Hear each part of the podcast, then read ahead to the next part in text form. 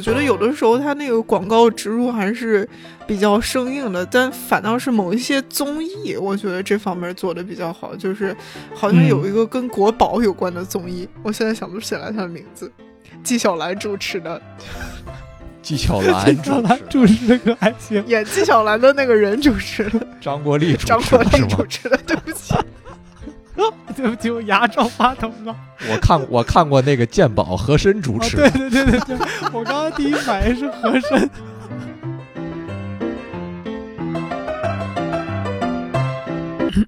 严肃点，严肃点。呃，现代化其实是一个学了文学的人听了之后都要跳起来的一个词。就其实我们并不知道是的现代化是什么，因为我们身处其中。你就像如果你问一条鱼水是什么，它可能一脸茫然，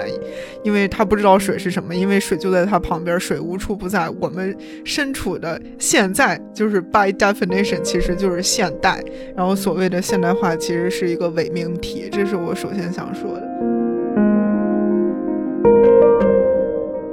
大家好，我是小王同学，我现在在读日本古典文学的博士，我的主要研究对象是安倍晴明，也就是日本历史上最有名的那个阴阳师。日本文化在当今的全球社会似乎都很风靡，就如同我们看到的各种大行其道的日本设计、料理、动画、游戏，甚至是文化主张等等，进一步的。日本的文化符号，例如武士道、日本古典文学的 IP，已经不再局限于本地生产、输出全球的这种模式中了。我们见到了中国、美国这样的国家制作出了优质的日式风格的游戏、动画作品等等。就比如说网易制作的游戏《阴阳师》，这给我们带来了一个问题，就是反观中国，为何四大名著之外的中国古典文学 IP 很少成为流行文化改编的对象？本期的嘉宾小王同学学啥呢？是一位对中日古典文学都很有研究的在读博士，他向我们分享了他关于上述问题的看法，我们也一起讨论了未来发展的可能前景。我是天宇啊，这期推荐你慢慢听，这个议题是大白和小王同学真正的专业。我作为在第一现场的听众呢，也感觉收获很多。Hello，大家好，我是天宇杰基 Hijack。Hello，大家好，我是天宇风之谷书屋的大白。嗯，大家好，我是小王同学，学啥呢？好有趣的名字。那这期我们就厉害了。哎，你不要再说这个，我觉得这个好无聊啊！不要再说这个。你你是对每个人都这么说的吗？我现在怀疑。是有一回，是有一回开始的时候，我跟他说，很多 podcast 主播开始的时候都会说，那这期我们就厉害了。就是有一次，我们采访了一个是有点厉害的那个 B 站 UP 主，然后我就说了这句话，并且解释了一下这是个梗，然后大白就出不去了，然后我就开始疯狂玩这个梗，对，他就每次都说这个。原来如此。OK，我们这期聊一个高级话题：古典文学的 IP 在当今的媒体中的应用。其实可能更简单的说法就是。我们有很多大家都知道，我们有很多很有名的这种古典题材，比如四家四大名著，大家都知道的。但是我们的现在的所谓流行文化，并没有很好的把它们利用起来。我们看到的、接受到的很多流行文化作品，是外国的这些，就是他们的这个文化传统和文学作品里面带来的一些典故改编的东西，而我们自己的国内的这些好的作品。也不一定非非是好的吧，就这些传统的东西，他们并没有得到足够的关注。当然，这可能有各种各样的原因吧，我觉得。然后，这是一个很有意思的话题，所以这次我们请到的嘉宾也是这个行业专家嘛？这么说好像有点怪异。不是 不是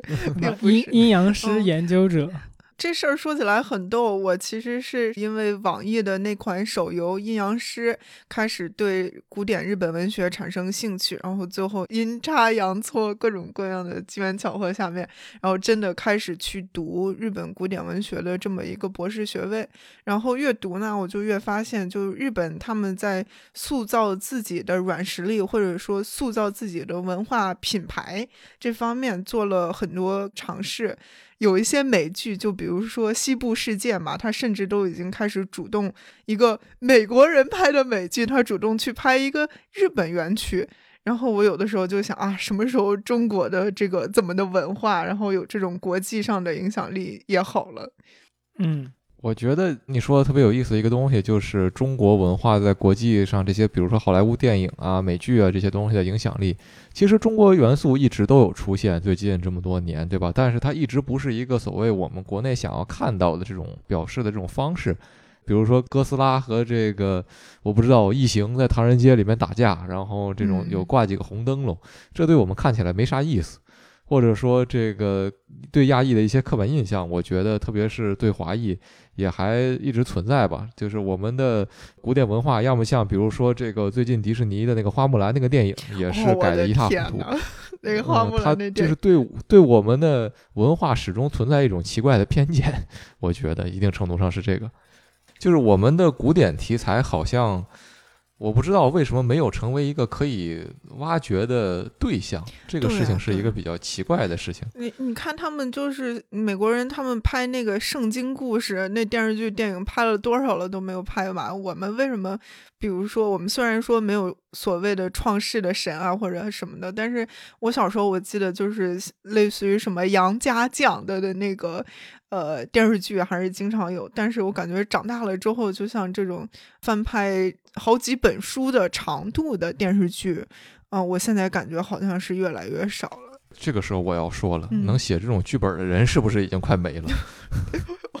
这个是可以聊的话题吗？我觉得可以聊，然后我就接着讲往下讲。很多东西需要就是有一个大佬来挂名，然后他需要这个在比如说爱奇艺啊、B 站这些东西地方去找投资，找投资之后，就是这个剧本可能需要一遍一遍的过，然后才能得到一个就是投资。当然，片方也有他们的要求，比如说什么地方要用什么东西，这些东西我们具体的就不太讲了。但是显然就是资本它的限制是。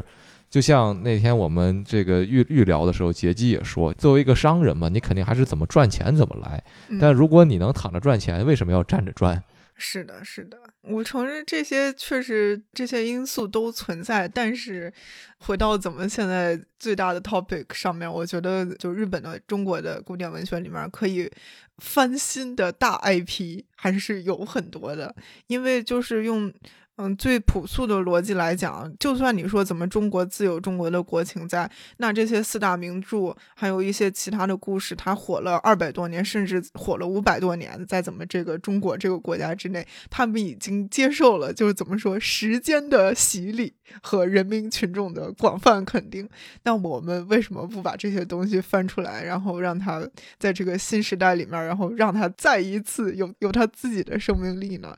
我觉得这些也都是可以考虑的。那个，我想问一个问题，说说说，就是刚才我们有聊到，你像说你讲日本文化的输出做得非常好，他对自己的现代化的一个包装，你说做得很好，有没有什么例子啊？就是说他们都在做什么，或者做了什么东西？嗯，对，我觉得。呃，现代化其实是一个学了文学的人听了之后都要跳起来的一个词。就其实我们并不知道是的现代化是什么，因为我们身处其中。你就像如果你问一条鱼水是什么，它可能一脸茫然，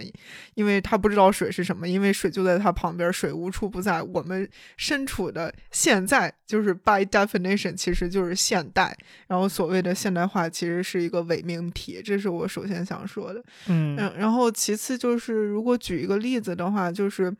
比较成功、比较有名的例子，那肯定是武士道呗。你一说这个武士，就是比如说那个黑泽明的电影呀，或者说一些特定的 image 一些图像，就一下子，然后所有人都能知道，就是那那个破破烂烂的一套和服，然后他的那个发型，然后他的那个武士刀，夕阳西下，他一个人走在大荒原上，就是这种图像。从那个七八十年代、六七十年代开始，被那个日本电影首先塑造出来，尤其是黑泽明在那个国际上获奖之后，一下子就受到了广泛关注嘛。之后就是是叫《荒野大镖客》来着吗？还是《西部大镖客》？就是那个《荒荒野大镖客》啊，《荒野大镖客》（Red Dead Redemption）。对，然后那个其实是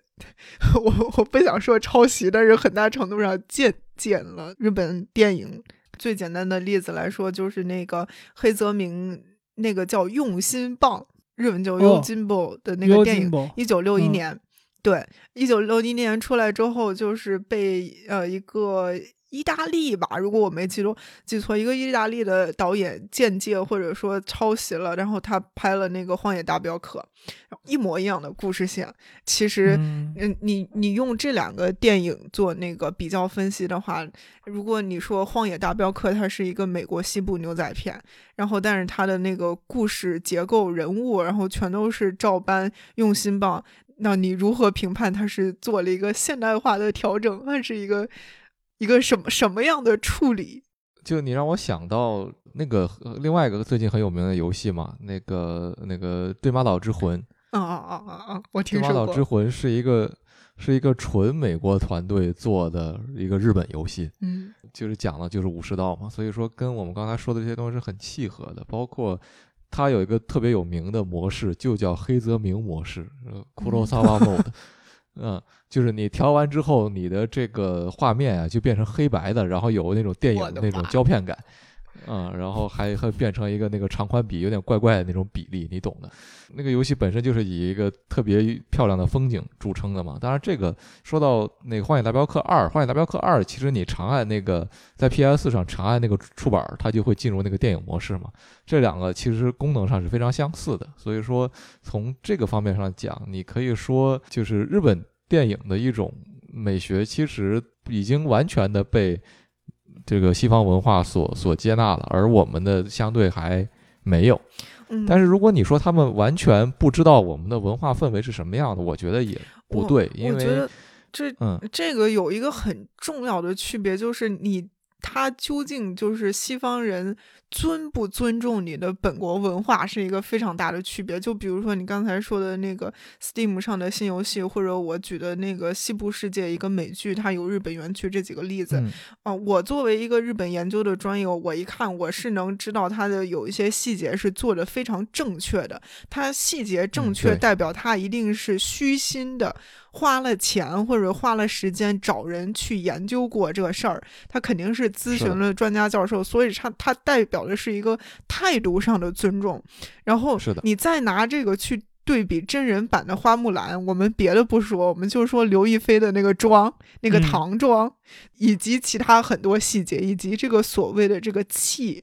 的这个设定，我觉得很相当一大部分人应该对这个设定看了之后是会感觉到他这个迪士尼的片方制作方他是有敷衍的成分在里面的。就你这个东西明明可以做得更好，你甚至多的都不用去做，你直接去微博上搜一下小姐姐们的汉服，小姐们小姐姐的那个仿唐的妆，你都不至于把刘亦菲这么漂亮的一个女孩子画成这个样子。所以我觉得最重要的就是还是别人对你尊重的问题，然后归根结底还是软实力的问题。然后你软实力怎么培养？你一定是你自己先把你自己的文化做好，做到极致，别人一看，然后觉得哇，这玩意儿真好，然后别人才会虚心的跟你去学。我觉得这个是关键。我我觉得你说的一个点我特别同意，就是，呃，软实力这个问题是一个你自己需要先把自己做好，别人看了觉得你这个东西很酷才有意思的东西。就好像我们的就是中国功夫吧，虽然现在还有多中国是另另外一个问题了，但是功夫这个概念就他们就觉得很酷。包括你刚才说，同样是迪士尼，你看花木兰虽然做的很烂，但是二十年前的功夫熊猫其实做的非常好。在很大程度上，我们至少觉得这个东西是我是符合我们文化和我们思想的这样的一个精神的路数的。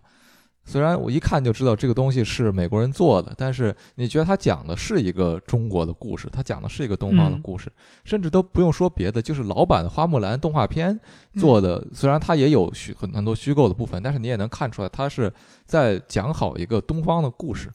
那我们最近这些年，可能是我不知道是不是一个资本市场的问题，就是我们的钱显得太多了，太好赚了，以至于这些东西无论是什么样，可能都能赚到钱了。那如果嗯就还是刚才我那个主观点，能躺和站，对吗？就是如果躺着，他就能把钱赚了，他就不会想要想要站着赚这个钱嗯，。我同意。所以我们自己的市场也应该去做出一个自己的反馈，就是如果这个东西不好，那你就不要消费它呀，对吧？嗯，你去消费那些好的东西。当然，这个话说起来也有点站着不腰疼的感觉，就是是的如果你的市场已经已经很烂了，你都没有什么别的可消费的，那怎么办？有的时候我也在想这个问题。嗯，对。而且另外一个层面上，我觉得就是你一个东西做得好，和你讲的是哪个文化，这个事情是不完全一致的。就比如学姐你举的阴阳师的例子，这个东西我其实非常感兴趣，因为我研究的这几个手游，包括虽然阴阳师不在目前还不在我的研究范围之内吧，因为我其实自己没怎么玩过。但比如你看《原神》也好，或者说这个。所谓这个《碧蓝航线》也好，这些游戏，他们，呃，很多国外的玩家根本不知道这是一个中国做的游戏。嗯嗯嗯。那这个它反映的一个现象就是什么？就是你中国人做的，但是你做的还是日本文化。对，我觉得这个事情是很有意思的。对。我们为什么不能让别人做好我们的文化？我觉得是不是在一定。程度上也可以说，因为我们自己也做不好我们的文化，我们不知道我们的文化是啥。嗯，我想吐槽的另外一个事情就是，现在很多的所谓古装，包括穿越，或者说这个甚至耽美的这些作品，比如说类似于这个《魔道祖师》啊什么的，他们这个讲的这种古风的东西，是完全一个架空的世界观，就是你就觉得这个东西没有历史，没有朝代。我就像鲁迅说的，这书一翻开没有年代。那这是什么意思？这就是说，我们自己把自己的历史和现在割裂了，我们完全创造出了一个虚空、虚空的这个价值，假想的古代，然后来消费它。包括现在汉服内部圈圈子里也有，一直以来很多年有，比如说形制派和这个就是更这个大众的汉服爱好者的他们之间的一个争议嘛，就是你在多大程度上你的衣服。还原了某一个朝代的这个它的时代的特质和你的社会地位，比如说你穿的这一身，你的头饰是只有这个氏族才能穿的，但是你的衣服是平民就可以穿的，那你这是不是就是一种错误的穿法？有人觉得如果好看就可以没关系，那有人觉得这就是你对这个还原历史的一个违背嘛？不同的人在不同的时候会会有不同的看法，这个是可以接受的，但是它本身反映出来一个问题，就是我们对于怎么看待。古代这些东西，古代和现代连接是什么？这件事情本身是存在怀疑的。我觉得，我反倒是对于那个古装片没有具体的朝代或者具体年代感这事儿，我怎么说比较宽容吧？就看具体是哪种古装片了。如果是那个《三国演义》或者《水浒传》给我乱拍，我估计我会生气。但如果是像那种同人，改过来的，我可能会持一个比较宽容的态度，因为，嗯，如果说的再根本一点，我那天我又在微博上刷着的时候，也是一个那个应该是东亚研究的，嗯，一个博主，我不知道他那个真名是什么，嗯，反正他就发了一个说，我们做这个古典文学或者说呃历史研究的这些人，其实就好比是一个仓库的管理者，这个仓库里面有你。有咱们祖祖辈辈给咱们这些人留下来的东西，但是现在我们这一辈人年轻人太忙了，可能没有时间去翻这么大的一个仓库，所以我们这些仓库管理人就经常进去翻一翻，然后我们翻着翻着，有一天突然翻出来一件衣服。然后说这件衣服，哎，看起来还挺新的，保存的也挺好的。你要不要明天穿着去上班？然后这时候家里边年轻人说：“哎呀，行好，我可以明天拿出去用一用，怎么着？”或者说这个年轻人说：“哎，这什么破烂，给我再塞回去。”然后我们这些仓库管理者就又把它塞回去，然后然后我们回去接着再找。所以有的时候我觉得研究古典文学或者历史，就是需要这么一个心态。就是确实，它已经是一些老的东西，一些放起来可以不用的东西，但它中间是当中是有一些可以拿出来，然后仍然应用到今天的东西。但具体怎么把前者和后者区分开，其实还是要看大多数人的意见的。嗯，我我觉得一定程度上，这说了一个关于这个我们讲 historiography 的问题，这个东西应该叫什么？书写历史的历史吗？还是？书写历史的方法，我觉得我们大多数国内的受众对于这件事情没有一个概念。到现在还会有人说历史就是一系列的，比如说数字也好，或者说一系列固定的事件，嗯，只要记住就可以了。那这种观点其实是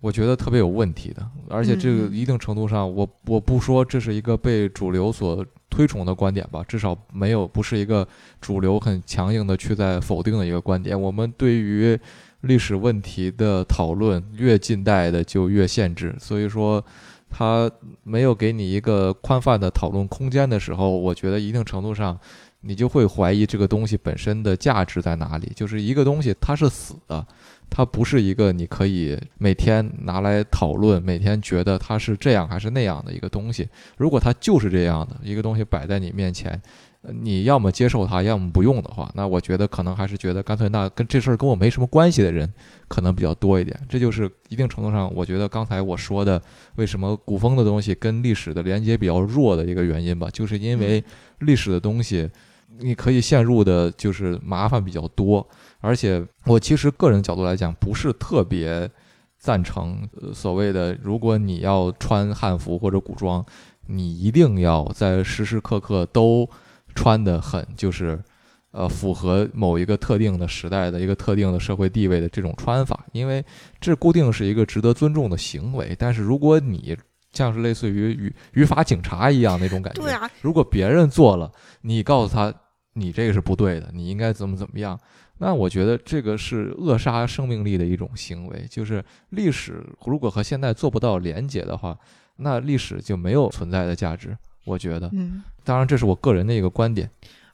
还有你刚才关于那个 historiography 的那个事情，就书写历史的那个，就是嗯，我们有主流的历史，但我们也也有一个人一个人自己的历史嘛，就是两千多年或者一千多年的今天，嗯，某一个中国人当时他可能在北京或者南京或者中国当时的某个城市，他肯定也有自己喜欢的人，他可能哪一天也是吃坏肚子，然后他心情很不好，然后他可能也喜欢养猫啊，也喜欢养狗，然后他可能也为生经济发愁，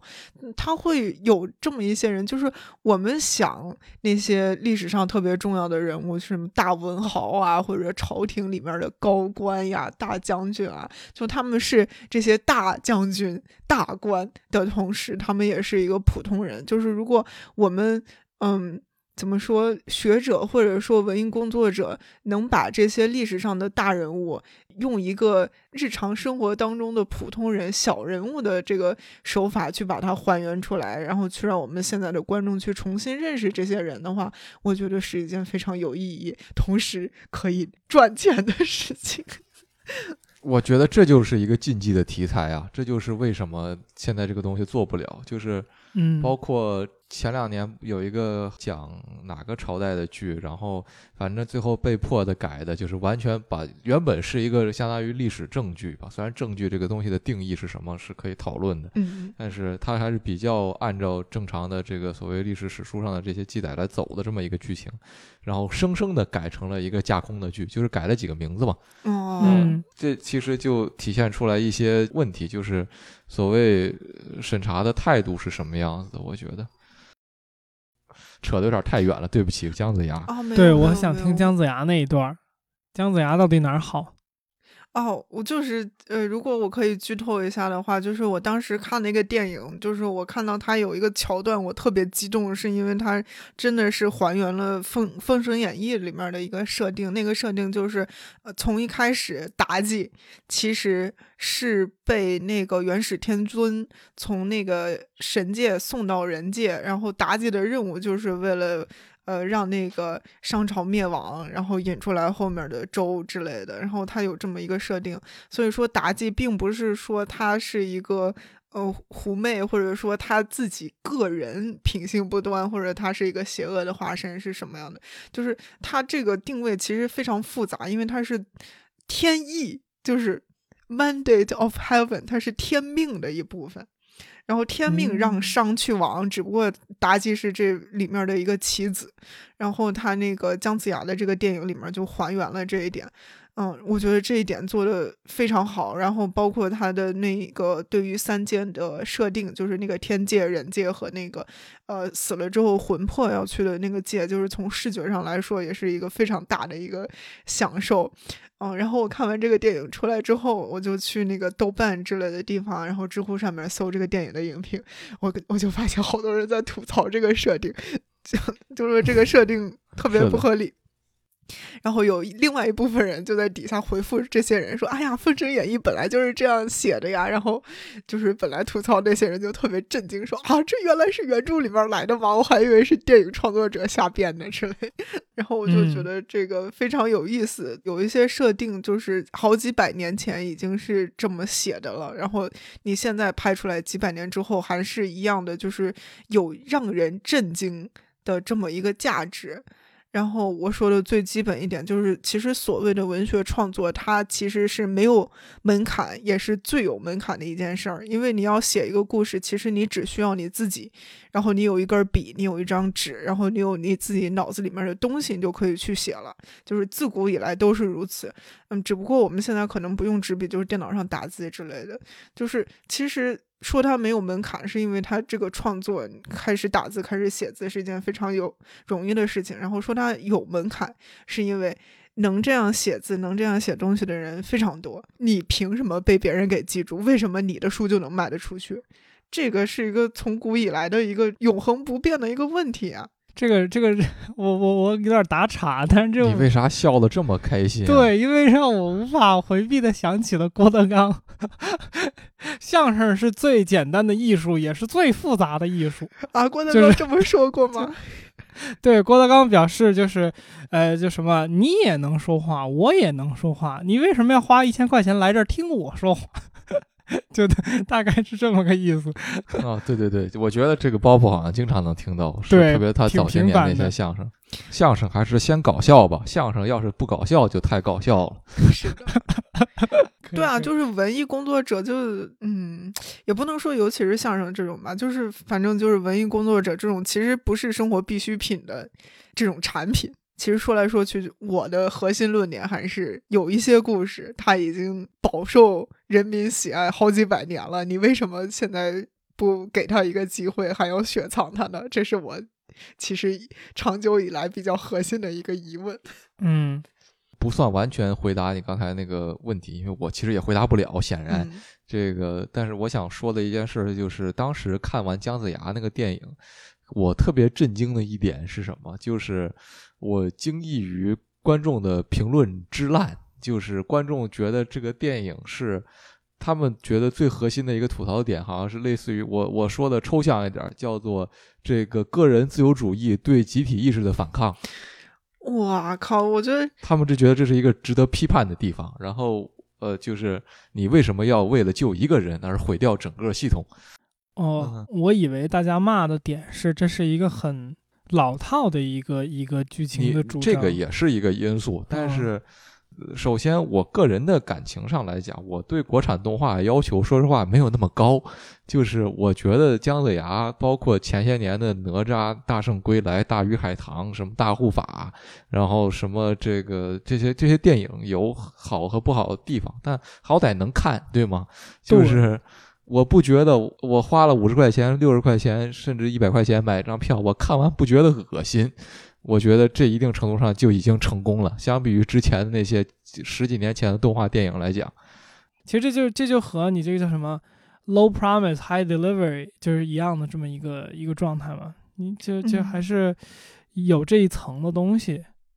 我觉得这是一方面，然后另一方面，我个人来讲，我是知道中国动画电影之前是有过特别辉煌的一段日子，就是那个大闹天宫，然后小蝌蚪找妈妈，美术电影制片厂，对，然后他是尝试用布偶定格做过动画电影，尝试用山水画做过动画电影，然后还有山水情，对对对，还有。比较更常规的那种，呃，就是迪士尼的那种手法，好像也尝试过。然后我是知道中国动画电影曾经有过这么辉煌的一段时间。然后我小时候也看过这种动画电影。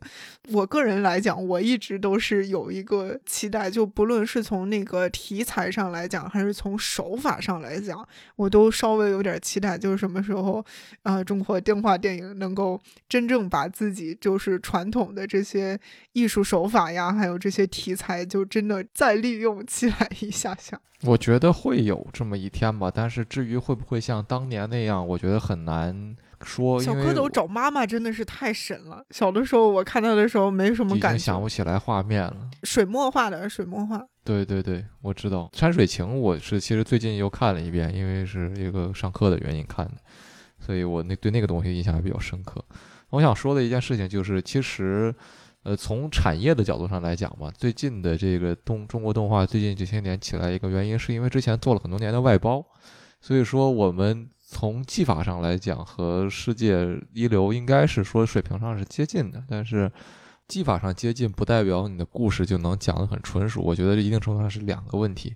然后当然还有一个可能就是观众接受度的问题，包括预算的问题。我记得看姜子牙的时候，就包括好像最近新出的那个哪吒，就新神榜哪吒重生这个电影，好像他们的制片人在其他各种采访的场合经常讲，就是还是缺钱。这个东西现在还在一个为爱发电的阶段，就是虽然技术水平已经到了，但是因为没有钱，所以说能拍出来的内容是相对比较少的。他们也不得不把自己很多很喜欢的内容砍掉，因为没有钱。所以说这个一定程度上，我觉得也是制约了我们的发挥的。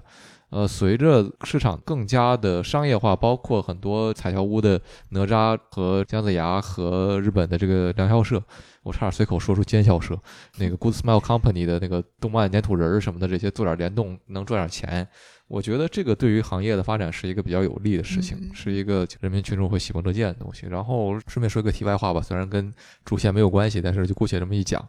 这姜子牙当时我看觉得最有意思的影评是说，这讲的是一个阿里员工的故事。这个呃是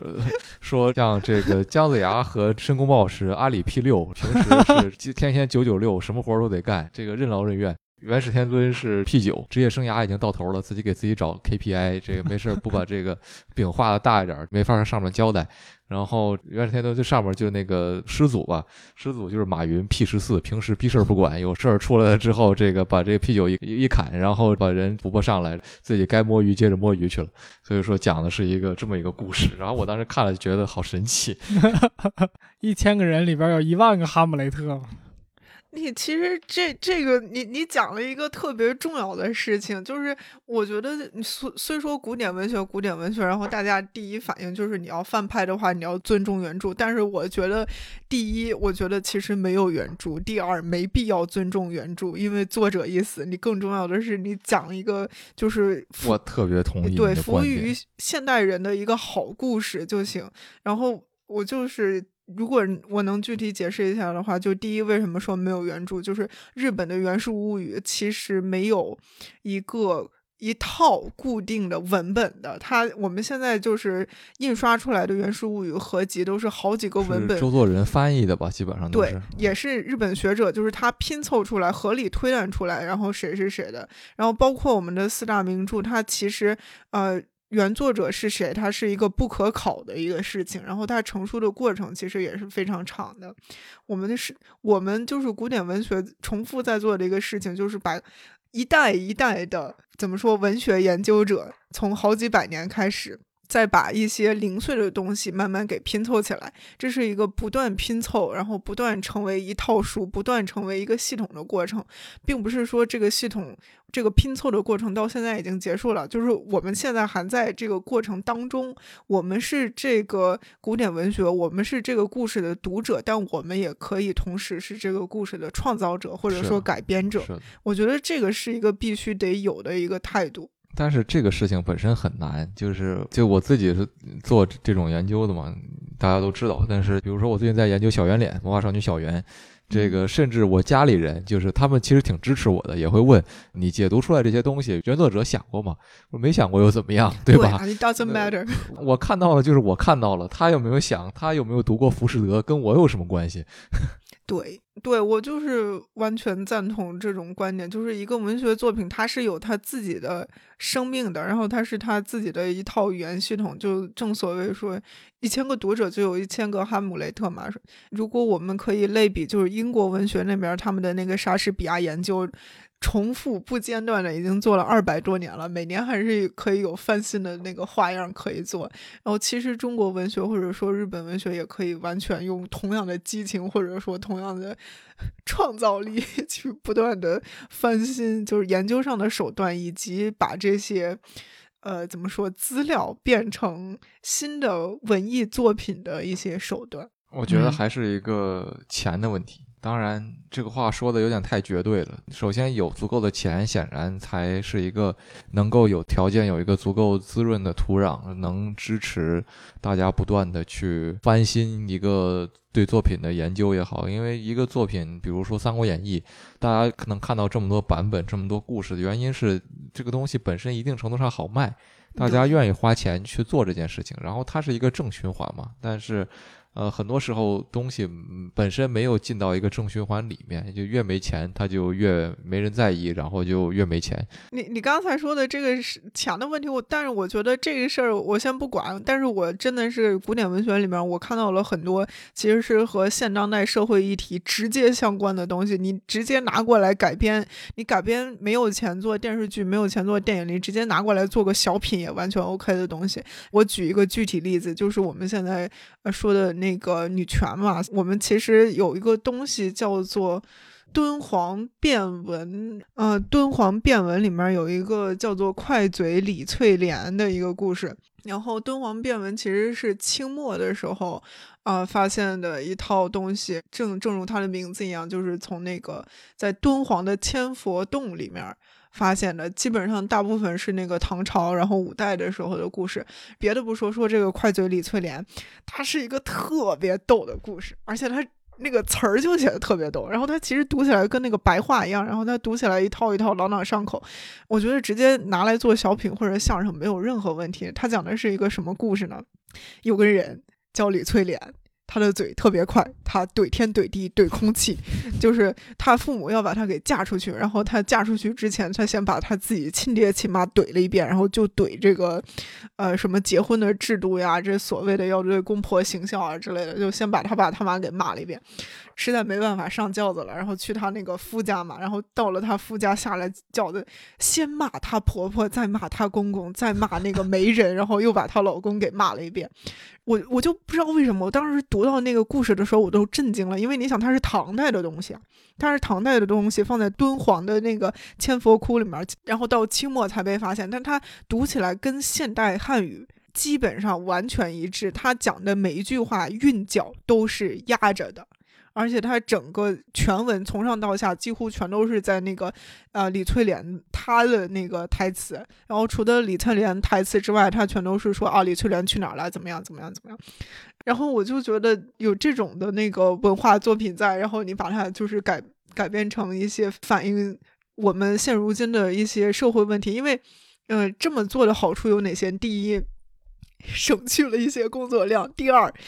你这么一对比，你想我们现在有的社会问题，唐朝的时候也有，然后你就会对这些问题有一些新的见解，然后有一些新的反思。再加上，因为李翠莲她是一个唐朝的那个人物，然后你针对这个人物展开一些讨论，我觉得是一种就是进行有益讨论的同时，不用去伤害某个真正存在的自然人的一个做法。我们讨论的是透过一个角色去讨论一个社会问题，而不是说真的指责这个人或者说那个人。然后再加上，比如说更广为人知的那个杜十娘怒沉百宝箱，那简直就是一个爽剧女主的人设呀！为什么没有人拍她？我第一个不服。嗯，我觉得这里边有一部分就是，我觉得现在很多就是比如说电影作品，或者说这个。文艺作品，他去决定拍摄的一个前提，这就好像你去怎么说，就是找一个明星演一个剧一样，就是这个 IP 它本身如果是没有一个公众的认知度的话，它其实就意味着更大的风险嘛。然后，如果你这个 IP 本身是大家都知道的，你像哪吒，你像这个孙悟空。这些东西其实它相对本身就有一层的安全屏障，就是，呃，就有人拍孙悟空了。就是虽然我不知道最近的那个新的《鹿鼎记》最终它的商业的收益如何，但是就好像你听到就是有一个新新版的《鹿鼎记》，大家就知道哦，这是一个什么东西。然后再一看，这是张一山演的，其实或多或少你会对这个东西本身产生兴趣。但如果今天有一个影视作品叫《杜十娘》如何如何，可能。就是很大一部分受众就对这个东西本身不会有一个回馈吧，就他的内心对这个东西没有连接，嗯，甚至我觉得有一定可能性，这个东西，嗯，除非你有一个比如说比较官方的行为去推动一些这种 IP 的发展，让完全的就是资本和民间的这种力量没有，因为为什么我说这个事儿，是我我想起来昨天那个。学姐，你提到就是日本不是在做一个叫叫 Cool Japan 的，Cool Japan，对你能不能稍微讲一下那个？就是我觉得如果这个东西起到了很大的一个作用的话，其实就是我刚刚讲的这个情况，就它没有，它不是一个完全的市场情况，而是还是有一定的这个整体的社会的一个力量在推动它的。因为你如果是一个独立的团队，你想去推动这种东西，你让他担这个风险，就又是那个为爱发电的情况。我觉得这个得分两方面来讲。我第一个可以讲 Cool Japan 的事情，但是我另外一个我也想提一下那个好莱坞在树立美国正面形象的一个不可磨灭的一个作用。就是先说这个 Cool Japan 吧，就是其实是一个日本国家的一个。类似于海外推广文化的一个战略，然后确实是日本政府制定的，但是，嗯，他基本上就是写了几个，呃，怎么说指导方针，然后具体的话，他推导的是，比如说日本的能剧。然后或者说日本的某个城市，然后京都旅游什么的，然后具体的文化作品上，我觉得就是，呃，具体的文化作者或者说生产者，他们是有自己呃相当多的自由的。然后在这方面，这个的话，我觉得和那个好莱坞或者说离怎么更近一点，可能呃，怎么这个年龄段年轻人更熟悉的漫威电影。你你你你就想想你看过的所有漫威电影或者好莱坞电影对于美国形象的一个塑造，它就真的是那种潜移默化当中。他的电影主题甚至没有在说美国，美国只是一个大背景。但是正是因为他这种无孔不入的潜移默化的对你的这个意识形态的一个塑造，然后很多看美国大片儿的人，我不是特指中国人，就是全世界看美国大片儿那些人，他都会对美国的形象有一个滤镜，对不对？是的，嗯。然后我觉得这就是一个。呃，手法，我不是说大家都应该用这个手法或者怎么样，但是大家都应该知道，就是这种手法是存在的。啊，这是第一个回应，然后第二个回应就是你刚才说的，大家如果不知道的话，可能不会注意这个 IP。但我们今天的题目也正是那些就是古典文学当中被隐藏的 IP 嘛，就是从被隐藏到被发掘，它肯定是有一个过程。然后与此类比的，我还是想用那个漫威的那个例子。就是漫威，但 是对不起，他这个公司我好像暴露了一些什么，我平时都在干什么？感觉你有很大的意见呀。就，嗯，也不是有有很大意见，但是你想啊，他这个 production mode，他就是从漫画起家，他是从无到有，几十年内创造了一批 IP，就是超人，等会儿漫威和 DC 是 DC 的。对不起，如果有漫威粉或者 DC 粉，我在此处道歉，对吧？但是但是就是我我要不然还是放在一起说吧。其实我分不太清。等会儿金刚狼应该是漫威的，对吧？对，金刚狼是漫威的。对对，他是这样，金刚狼是漫威的漫画作品和 IP，但是呢，他被福斯买走了，就是那个整个的呃 X 战警系列就变种人这一。这一系列的故事，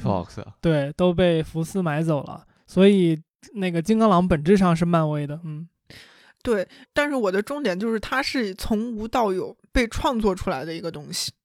然后他真正卖的是什么？是一种那个美国的理想，American Ideal，是一种就是啊，嗯，就是美国要当世界警察，给他这种行为的一个 justification，这种行为的一个合理解释嘛？你究其本源，他还是就是非常精确的抓住了美国政府想要塑造的形象。然后非常精确地抓住了美国受众想要看到的什么，然后正是因为他精确地抓住了这两点，所以他才成功的塑造了这个 IP。嗯，呃，就是你刚才说的两个，一个是呃，漫威来做类比的话，漫威也是一个从无到有的过程，这个没有一个比如说 IP 的基础，但是实际上我们看到的现实情况是，首先它是从漫画开始做的，那漫画的成本相较于这个。电影制作或者是视频制作本身就是一个小相对小成本的投入，而他是先由他的漫画作品的这个风靡起家的嘛，而后才进军到这个电影领域，并且他在做真正让这个所谓的漫威宇宙这一系列的东西变成一个就怎么说成功的商业呃商业故事的这个情况是他在拍钢铁侠的时候他已经其实快快要挂掉了嘛。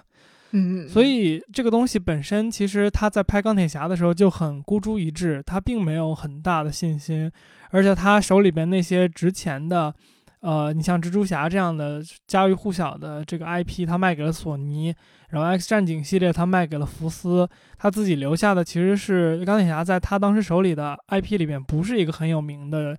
呃，一个角色。总之，我想说的就是他的风险其实当时是很大的。然后其次就是你刚刚提到，就是这个美国的电影也好，美国的影视作品，它很大程度上宣传了一种美国的这种文化大背景嘛，和它文化的一种状态。嗯，其实我我一大担心，或者不叫一大担心，就是一大感觉就在这儿，就是就是你每一个文化的背景和大家的心态其实是有不同的嘛。而当你把一套，比如说美国人的心态代换到中国人的影视作品里面的时候，其实这个东西容易很奇怪的。就比如说，对对对，呃，美国人的那种对自己文化的自信，其实大家都看得出来是很高的。虽然他们会批判自己总统、批判自己的呃政府或怎样的，但是他其实对自己本身政府或者资本主义他那一套的运作系统本身他是自信的。而嗯，代换到我们身上，你看看，就是《战狼》虽然在商业上很成功，但是在很大一部分人眼里，他拍的那个剧情，大家主要觉得奇怪的点就是什么？其实就是这个，为什么你一个个人英雄主义的样子摆的那么让我们觉得恶心？然而中国，我觉得大家怎么说呢？就是更舒服的会接受的那种剧情，其实并不一定是一个对外宣传我们。特别正向的一个一个状态，所以我觉得这里有一个不太一样的点吧。嗯，对对对。然后我没看过《战狼》，但我觉得《流浪地球》的那个设定让我觉得还挺可以接受的。是的，这个我同意。《流浪地球》不过它没有一个很强中国的一个氛围，就是它其实是一个世界视角的东西，只是它它拍了中国人的角度而已。嗯。这才是我们需要的东西，对，在很大程度上，嗯，我觉得可以，这个我可以接受。你中国人的视角，说我说的难听一点，谁他妈 care？嗯嗯，我觉得重点应该就是命运共同体这个概念。我为啥要知道你中国人是咋想的？对吧？嗯，你你你怎么想，跟我完全没关系啊。很多时候，如果我我代换自己到一个外国人的视角的话，特别是。你对自己展示的形象，我说难听的越强硬，那他的反应可能就越怪异。嗯，一个我最近在看的一个书里面讲的一个观点就是，日本实际上在二战战败之后，通过这个流行文化把自己的这种形象展示出来的是一种非常无害的文化。对对对对，这种非常无害的文化是是在国际市场上是有吸引力的。呃，当然，我很承认，在各种西方语境下，对于中国视角是有一个共产主义恐惧的这样一种滤镜在的。嗯，就是他觉得你这个不是你这种市场体系和你这种社会体系生产出来的就是怪物，这是这是一种偏见，没错。嗯，但是如果你强硬的跟他对抗，这个事情就显得更加奇怪了。因为不是，我觉得这就涉及到软实力和硬实力的问题，就是两手都要抓，但是两手都要硬，就是硬实力就是。某某些紧急时刻的准备，这个确实得有，但是同时软实力不能因为怎么硬实力这边做的非常好就忽视掉，因为你你不说的话，就会有人替你说，就包括最近啊外网上那个韩国人争汉服和泡菜的事情，就是你不说的话，你的话话语权就会被别人夺走，然后那些听众，然后听惯了一套说辞之后，他就会真的认为那套说辞是真的，所以我觉得这个不能。放弃，但是具体应该用怎样的一个姿态，呃，去建立自己的软实力？确实，刚才跟那个大白所说的一样，嗯，是一个比较需要慎重思考的问题。嗯，其实我有时候还挺爱看大河剧的，然后大河剧旅游其实也是一个可以讲的地方。但是，尤其是大河剧，其实特别有意识。嗯，它每每一集的最后都会以一个很磁性的女性声音来讲一讲这集出现的一个具体的历史地方，现在的旅游是什么样子的。对对对对对，我觉得哦这个就是非常好，因为它就是嗯，本来电视剧它是它不算是实体经济的一部分，但你完全可以用电视剧去带动实体经济，然后旅游啊、消费啊这些。我又要回到最开始某一期，学姐当时我们还不怎么熟。有一期这个讲的时候，是我们讲旅游，是因为当时我正好在上海跟她，当时我们俩我就吐槽了一下什么三国城、水浒城这种。我现在还是想吐槽，就是这玩意儿也太蠢了。就为什么每一个有三国经典的地方，最后建出来的玩意儿都差不多？这个真的是就是你就完全不知道它的有趣的点在哪里。当然，我说实话，这个作为一个外国游客，这个我在日本看那些所谓的历史有名的地方的时候，最开始看的还挺有意思，看到最后连我自己都看不下去了，就更别提跟我一起去的那些无辜的群众了。就是嗯，真的，我感觉嗯看不太出来个所以然，这些东西具体的它有意思的点，你很难 get 到。你没有 context，你就没有办法我甚至是有。context 的，都不是没有 context，没有 context 我都不知道去这个地方。我我是说你的和你一起去的无辜朋友们，，啊对我我想说的地方就是这个，就是呃我不是说日本的旅游多么多么好，但至少可以拿出来讲一下这个东西。虽然你实际去的时候看起来没什么意思，但是他那个纪录片儿，他那个宣传片儿拍的时候，你觉得这是一个有意思的地方。特别是你刚看完一集跟这个有关系的五十分钟的剧的时候，比如说大阪城附近不是有一个那个小的寺庙，名字具体是什么我忘了，就那个真田信繁死的那个地方。然后，如果你看完五十集的真田丸最后一集，然后这个时候 季亚人演的真田幸村微弱的这个嗯夕阳下去世了，闭上了眼睛，然后突然最后镜头一转，告诉你这个真真田信繁战斗的地方是现在是什么什么什么什么什么，然后你就觉得哦挺有意思的，以后我如果想去的话，我就可以去看一眼。虽然你实际去看的时候觉得哦就这，嗯，学姐觉得呢？就是这个大合剧的这种操作，因为我不怎么看大合剧，我没有什么发言权我我。觉得这个就是可以和动漫的圣地巡礼 放在一起讲，我估计这个大白也是有一堆想说的。是的，这也是我熟的话题。就很多时候，这个动漫里面的某一个镜头，你真的到那儿，你把那个动漫里面那一帧打出来，然后你甚至可以举着那个照片拍一张照，就是合的天衣无缝。这种真的有的时候怀疑是不是他有这种方面的考量，说要往这个地方字面意义上的引流。嗯，这个这个要讲吗？这个我还挺是有经验的，因为我实际去圣地巡礼过。哦，但是你你觉得是有那种设计好的引流行为吗？我我肯定是有的，就是这些东西。我讲的具体例子是未闻花名那个阿诺哈纳，我是一七年去的这个那个致富市那个崎玉县的一个很小的一个地方，嗯这就是未闻花名的取景地。这个地方就是小到什么程度？小到我和我的朋友一下这个 JR 啊，我们就觉得进入到了文明之外的地方。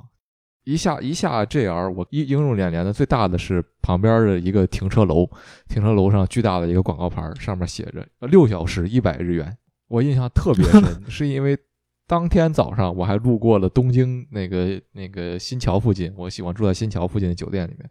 它一个停车场是一小时六百日元。就这个一和六这两个数字带来的巨大反差，给我留下了不可磨灭的印象。嗯然后我一下车就觉得，嗯，这是个小地方。很快没走多久，就你就能看到印着未闻花名形象的这种贩卖机，然后甚至有就是动漫场景那个插图就摆在贩卖机的里面。我看到的说法是，这个片最开始在拍的时候，就是被这个当时这个致富的这个市政府。所关注了的，因为这个制制作团队其实就是当地的一一帮人出来的。他们虽然后来在东京打拼嘛，因为日本大多数生意基本上都在东京做，所以说这个也是无可奈何的一个事情。但是他们对于自己的故乡还是有很深的情怀的，因为他们做的第二部作品也不是第二部，后来的那部作品我忘了名字叫什么了，也是致富取景的。嗯，所以你说这件事儿是是不存，是他没有主观的这样一个意识是不可能的。嗯作为我作为粉丝的角度来讲，我真正作为，特别是作为一个外国人，我当时日语也不太好，现在日语也不怎么好，但是当时真的是基本上除了简单的话，基本上什么都说不了的这么一个情况。我和我跟我日语更差的一个朋友，我们俩孤身来到一个这个正常的人都不会去的地方，我们俩一下就是一路上走的时候都会被人看，就是明显是外国人那种感觉，就大家都会瞥你一眼，就觉得为什么有人来这儿了那种感觉。就这样一路下去，然后当你看到实际的场景的时候，比如说那个致富大桥，你看到跟动漫宣传图或者说场景就那个剧情里面一模一样的场景，你站在那儿的时候，作为粉丝的心情其实是非常激动的，就你你觉得是。你做了一个呃有意义的事情，打破了第四面墙嘛？对，当时我是看到一些讲这个关于圣地巡礼的论文的时候，看到有一个东西讲到说，当零八年还是零九年的时候，特别火的一个的动漫是那个京都工作室做的那个轻音少女 K on，嗯，然后。我忘了他讲的具体是哪一个城市了，但是说很多粉丝看完《K on》这个作品之后，甚至真的搬到了这个城市去居住，在那儿定居了。哇塞，这样的一个热情，所以说这个旅旅游和文化产业的连接，我觉得是可以非常紧密的，而这个是，呃，我觉得还没有被很好的挖掘的一个东西。我觉得国内做的不错的是上新了故宫，虽然我不是很喜欢这个综艺吧，但是至少说他尝试的在把这个故宫和北京的一些文化展示给更广的受众，然后让你加强对这个城市也好，对这个文化的一种一种认同感。这个事情是呃可以被培养的，我觉得。对对对对，嗯，我觉得一个是你刚才说的那个圣地巡礼，然后另外一个引流引的更明显的就是《孤独的美食家》啊，对对哦，是的，对对，嗯，我拿卡卡嘿他，咚咚，然然后咚。你这个没点没出来，你回来一会儿线断了，不行，没法没法再远了，再远线就真的断了。有的时候你就想说，国内电视剧，嗯，有没有这种操作？我觉得有的时候他那个广告植入还是比较生硬的，但反倒是某一些综艺，我觉得这方面做的比较好。就是好像有一个跟国宝有关的综艺，我现在想不起来他的名字，纪晓岚主持的。纪晓岚主持这个还行，演纪晓岚的那个人主持的。张国立张国立主持的，对不起。对不起，我牙撞话筒了。我看我看过那个鉴宝和珅主持。对对对对对，我刚刚第一反应是和珅，就是纪晓岚和和珅的，就是你看他们俩做的这个综综艺，就是呃，又宣扬传统文化的基本知识的同时呢，然后又就是重点介绍了某些文物以及他们所在的博物馆，我觉得这点挺好的。嗯，不错不错，我觉得这个结尾他妈的太搞笑了。探寻未知，撩人开始，欢迎收听由天宇和天宇主持的天宇兔 FM。关注我们来收听每两周一期的更新。你可以在 Apple Podcast、网易云音乐、荔枝 FM、喜马拉雅、Spotify、Google Podcast 以及其他泛用型播客客户端搜索“天宇兔”拼音的天宇和阿拉伯数字的二，找到并关注我们。本台的微博、Twitter 和哔哩哔哩账号现已上线，同样搜索“天宇兔 FM” 关注我们，获得更多音频之外的内容。好完美。好吧好吧谢谢来参加我们的节目拜拜。小王同学。拜拜。